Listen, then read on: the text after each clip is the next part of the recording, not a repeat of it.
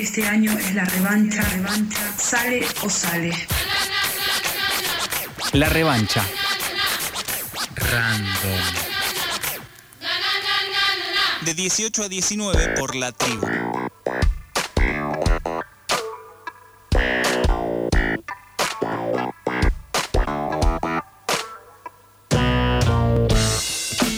30 minutos han pasado las 6 de la tarde. Arroba revancha random nuestras redes sociales. Ahí siempre encuentran qué va a pasar en la revancha random y qué ha pasado. Así que si se lo pierden o lo quieren volver a escuchar, siempre pueden acudir a nuestras redes sociales. También nos pueden dejar comentarios amorosos y otras cosas también. Como anticipábamos al principio del programa, mañana viernes 22 de abril es el Día Mundial de la Tierra. Una de esas fechas que medio que puebla en el calendario y que le damos poca bola, así que medio que lo ponemos al lado del día del abuelo o del día del beso. Si no fuera porque. Cuando vi que pusiste día del beso, o sea, no. Pasó hace una semana. Ah, espectacular, no, ni me igual. Sí, eh, pero tenemos un pequeño problemita que si lo igualamos, medio que nos perdemos de vista que si seguimos así, el planeta se va al tacho y quienes están tomando esta fecha para decir algo más son les jóvenes por el clima, ¿sí? Que podríamos eh, definir primeramente como el capítulo nacional de Fridays for Future. Bien, mejoré en comparación con la primera parte, ¿no? Aquel movimiento global, decíamos que se expandió a partir de las acciones de protesta de Greta Thunberg en Suecia hace unos cuatro años, eh, si, no, si no le pifio. Si bien se da en el marco de una huelga mundial por el clima, los jóvenes por el clima están convocando a esta movilización bajo la consigna La deuda es con el sur, sin financiamiento no hay transición justa. De todo esto y de un poco más vamos a hablar con Santiago Eulmesequian, integrante de Jóvenes por el Clima, que está aquí a mi izquierda, eh, aquí adentro del estudio de FM La Tribu. Y le damos la bienvenida. Santiago, ¿cómo estás? Estoy muy bien, muchas gracias por la invitación. Gracias a vos por venir eh, acá. Sos el primer invitado presencial que, que, acude a este estudio y que tiene el gusto además de venir a este estudio, que como verás es muy bonito. Eh, es nuevito, entonces todavía nos gusta que, medio que lo estrenamos cada, cada semana este estudio todavía. Cada vez que invitamos a alguien les... Sí, sí, sí. Y sí. Eh, nos, genera mucha emoción. Eh, Santiago, ¿por qué movilizar mañana? Bueno, mañana, como vos contabas, el día 22 de abril, Día Mundial de la Tierra, vamos a estar movilizándonos en Plaza de Mayo a las 5 y media de la tarde y vamos a marchar hacia Congreso. tenemos varias reivindicaciones para mañana, como por ejemplo está la ley de humedales, Em, que la ley de humedales lo que quiere hacer es proteger un ecosistema, que es el humedal, eh, como dije, y este ecosistema cumple una función importantísima, por ejemplo, para mitigar los efectos del cambio climático y a su vez absorber muchísimo dióxido de carbono. Eh, mitigan inundaciones, em, también albergan una gran biodiversidad y muchísima vida. Y después tenemos otras reivindicaciones, como podría ser la ley de envases, eh, con inclusión social, que lo que trata es de hacer a los cartoneros y a los recicladores urbanos eh, reconocerlos como parte importante de la gestión de residuos en las ciudades, principalmente en la ciudad de Buenos Aires actualmente, pero la idea es que eh, vayan apareciendo más movimientos sociales de cartoneros a lo largo y ancho del país. y como vos decías, de nuevo, de la deuda es con el sur qué pasa con este tema, qué pasa con esta insignia, si querríamos decirlo así, eh, que hay países, como podrían ser China, Estados Unidos y la, y la Unión Europea, que producen muchísimo dióxido de carbono y gases de efecto invernadero, y en comparación a nosotros, Argentina, que solo emitimos el 0,7%. Eh, por ejemplo, pero que también sufrimos los impactos del calentamiento global y del cambio climático.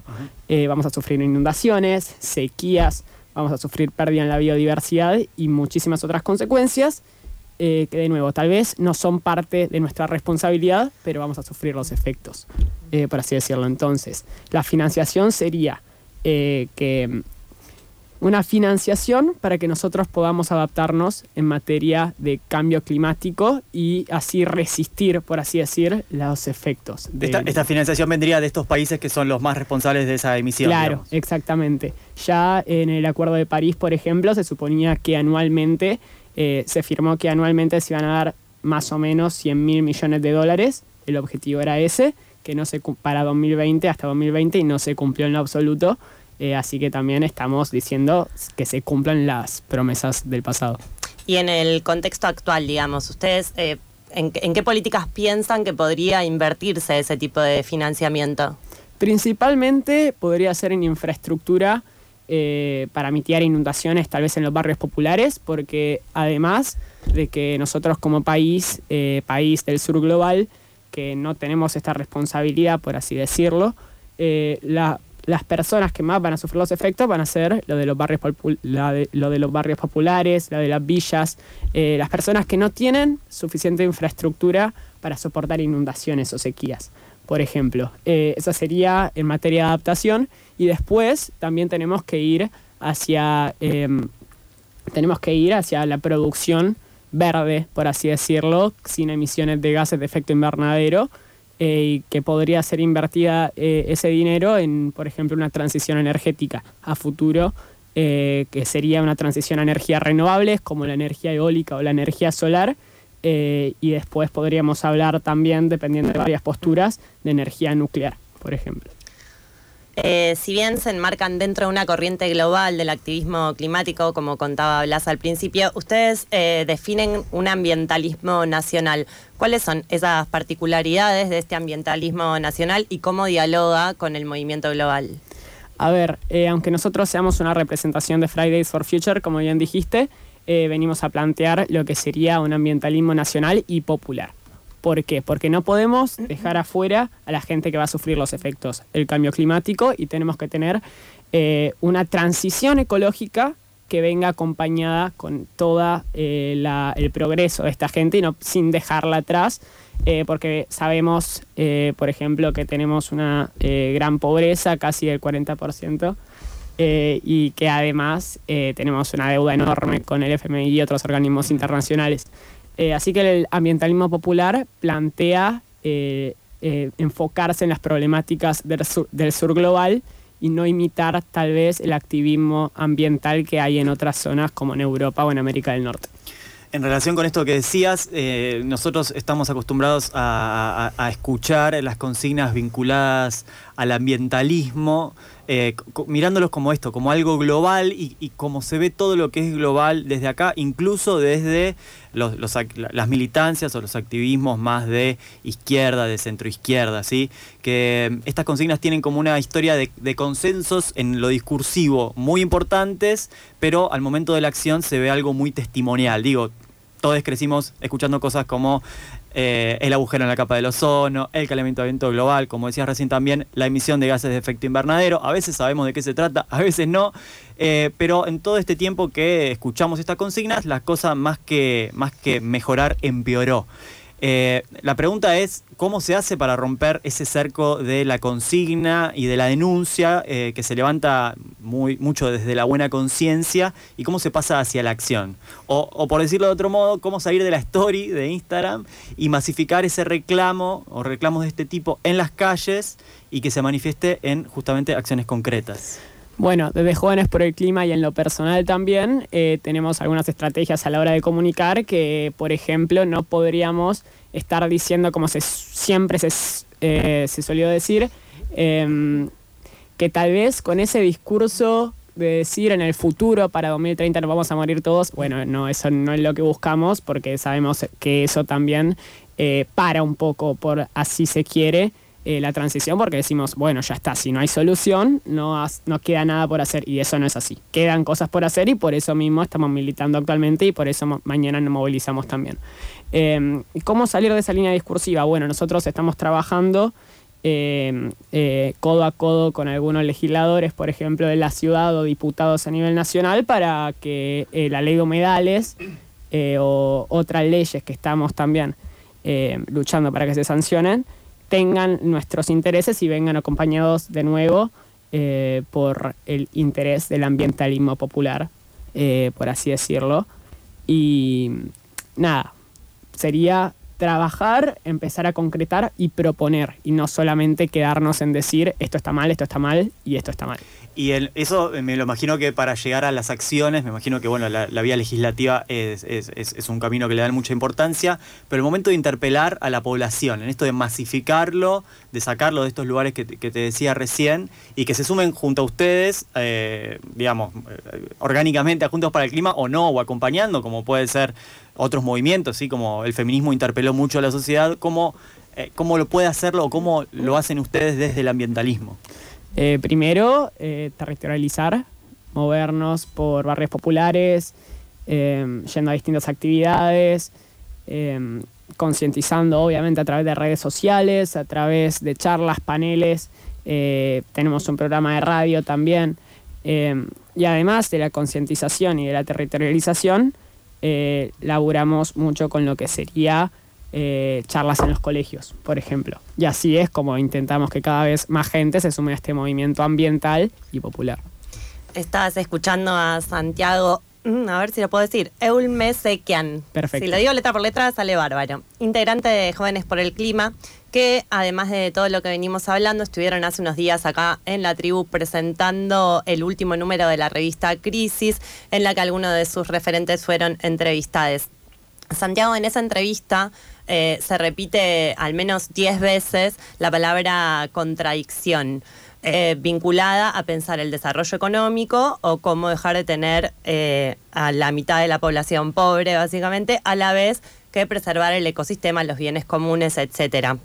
Un poco algo de esto decías cuando definías la posición de, jóvenes por el clima, como un ambientalismo nacional, pero ¿cómo bucean esa contradicción? Es cierto que existe una contradicción eh, que se suele decir, o sea, la contradicción no es en lo concreto una contradicción, sino está esta supuesta contradicción entre ambiente y economía, porque, eh, por así decirlo, hay la eh, no podemos tener un crecimiento económico sin fijarnos en lo de en el impacto del medio ambiente, porque también además del deterioro que puede tener en muchísimos en muchísimas civilizaciones alrededor, eh, muchísimos pueblos alrededor, puede tener un impacto económico que hasta sea más grande al futuro, pero tampoco podemos tener un cuidado ambiental y, por ejemplo, cuidar a las ballenas si sabemos que eh, un proyecto económico muy importante va a ser parado que, eh, y que no permita eh, evolucionar como país en lo económico, económicamente hablando, ¿no? Eh, o sea, está esta comparación, existe esta comparación, pero de nuevo también podemos verlo como algo a futuro que nos puede traer beneficios económicos. Primero, la adaptación al calentamiento global y al cambio climático eh, va a resistir, si se quiere, daños económicos a futuro. Y después, por ejemplo, eh, habría planes de transición energética, de energías renovables, el litio, que se suele hablar mucho también, pueden ser hasta oportunidades económicas para progresar como país en lo, eh, y como zona territorial. Y en ese sentido, se me ocurre ahora, mientras te escucho, ¿cómo piensan, o, o si tienen alguna posición tomada respecto a cómo pensar el desarrollo, ¿no? La idea de desarrollo económico y la idea de progreso, porque, digo, a veces eh, naturalizamos que hay un lugar hacia donde ir, que es único. Entonces me pregunto cómo piensan ustedes ese progreso, si es hacia algún lugar eh, y cómo piensa el desarrollo económico. Bueno, eh, como decía, el desarrollo económico eh, no puede estar si afectamos gravemente a los ecosistemas y a la gente en realidad, porque más que afectar a los ecosistemas es afectando a ese ecosistema cómo vas a afectar a la gente que vive cercana a esos ecosistemas o que vive eh, en los alrededores. Em, pero ese progreso que nosotros vemos, de nuevo, tiene que tener un crecimiento económico. Somos un país del sur global que necesita desarrollarse, eh, que necesita eh, crecer en la. eh, que necesita tener más plata, que necesita tener más dólares, o sea, los problemas económicos que siempre escuchamos en las noticias. necesitamos avanzar respecto a eso. Necesitamos también desarrollarnos como país en lo que podría ser eh, y ponernos como actores principales, si se quiere, de, de Latinoamérica, en lo que sería energías renovables, energía eólica, la Patagonia que tenemos un gran potencial eólico, el norte que tenemos un gran potencial solar. Eh, y eso es lo que, lo que buscaríamos. Primero, eh, que crezca de, por el mismo lado, que no se quede atrás la gente eh, de los barrios populares y que no podemos, de nuevo, parar un proyecto económico si se va a afectar directa, eh, que no podemos parar un proyecto económico si vamos a afectar a las ballenas solamente, por ejemplo, pero tampoco podemos crecer sin tener una perspectiva ambiental. Eh, pensaba mientras, eh, mientras hablabas y, y me acordaba de la nota de la revista Crisis, cómo ustedes toman cierta, toman distancia de cierto recorrido de otras organizaciones o de cierta tradición ambientalista que podríamos pensar como más radical, pero que ustedes ven más bien como conservadora, ¿sí? en función justamente del desarrollo de ciertos eh, proyectos económicos que vienen a solucionar algunas cuestiones sociales eh, y de estas propuestas que ustedes también eh, quieren llevar adelante, ¿sí? de estas contradicciones que proponen abordar también. Ahora la pregunta, y, pensaba mientras hablabas de, bueno, no poder frenar eh, ciertos proyectos económicos que pueden tener su lado positivo, justamente económicamente, digo, ¿no se corre un riesgo ahí en, esta manera de complejizar el debate o no de ser simplemente decir que no? Eh, ¿No se corre un riesgo de que todo siga de, la misma manera? Digo, más allá eh, de, casos puntuales. Todo proyecto de desarrollo económico en, los últimos años viene, digamos, adjuntado de la explotación extensiva de bienes comunes. Algo que sabemos que justamente no es lo renovable como podemos pensar la energía eólica, que tiene sus cuestiones también, o la energía solar em, digamos, no, no, se corre un riesgo en seguir en la misma rueda porque medio que tenemos una historia de hacer lo que se puede porque es lo que hay y las cosas más bien han ido empeorando con el tiempo. Sí, existe ese riesgo y está también el riesgo discursivo, si se quiere, que viene a plantear Jóvenes por el Clima, eh, que muchas veces, eh, no en la mayoría, pero en algunas, se contradice con lo que sería el ambientalismo nacional tradicional, em, que se opone a todo concretamente. Pero lo que vos mencionás eh, es también cierto que también tenemos que tener cuidado dependiendo a qué proyecto económico estamos a favor o qué proyecto económico nos o qué proyecto económico nos oponemos, em, porque tampoco podemos seguir desarrollándonos solamente a costa de los recursos naturales eh, y tenemos que tener una perspectiva futuro, porque sabemos que el informe del IPCC, por ejemplo, del panel de expertos intergubernamental sobre cambio climático, en uno de sus informes, eh, menciona que es inequívoco lo del cambio eh, que el ser humano es responsable del cambio climático y que te, te da una receta, este informe si se quiere, o algunas propuestas eh, para solucionar este problema a nivel global y cómo también mitigar los efectos sobre los ecosistemas. O sea, tenemos este informe que es importantísimo y que nos ayuda, si se quiere, tener una perspectiva ambiental. Te hago una más que, hoy venía escuchando mientras venía para la radio al ministro de Desarrollo Productivo, a Culfas, y él mencionaba como, eh, bueno, su mirada optimista, generalmente muy optimista, Culfas, nunca sabemos de dónde saca tanto optimismo, pero él eh, se comparaba con Chile, como las exportaciones de Chile eran de 20 eh, mil millones de dólares, pongámosle, y eran como cinco veces más de las exportaciones, o seis, o 20 veces más, mejor dicho, de las exportaciones de Argentina en lo que tiene que ver con la actividad minera. Acá y sobre todo las radios comunitarias eh, y los medios alternativos, populares, comunitarios, siempre estuvieron muy cerca de eh, el activismo contra la mega minería en los distintos pueblos eh, cordilleranos, vamos a decir, y que han frenado grandes emprendimientos que generalmente cuando vas a la, vas, a afinar la vista, generalmente le han dado la razón, ¿sí? porque generalmente las, los proyectos transnacionales han venido o muy flojos de papeles o se ven como mucha, mucha cosa sucia y corrupción entre funcionarios que juegan como dobles agentes o tienen de los lados del, mostrador. Y pienso en esta proyección del, del ministro Culfas como para aumentar cinco veces en, pocos años eh, lo que es la actividad minera para exportación y para generación de, justamente de riquezas que, bueno, alimenta esta máquina de, bueno, para mejorar la situación económica, vamos a decir.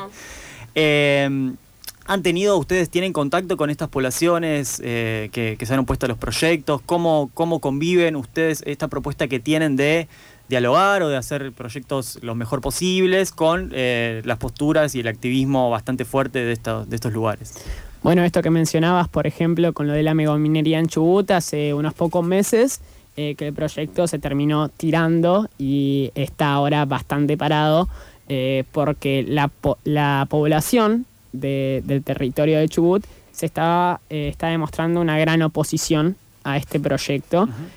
posiblemente también por toda, porque hubo coimas, eh, se sabe que hubo coimas, hay audios eh, en los que se escucha eh, de legisladores aceptando coimas o también una gran corrupción, si se quiere, de fondo con la propuesta de, este, de esta iniciativa porque eh, se lanza a fin de año, se lanza justo cuando estamos llegando a las fiestas. Entonces eso es también algo que ponemos en la balanza a la hora de ver que, en qué proyecto nos oponemos, en qué proyecto estamos a favor. Em, porque es cierto que Chubut también tiene una historia en la que se está eh, de grandes empresas mineras a las cuales el pueblo chubutense se opone.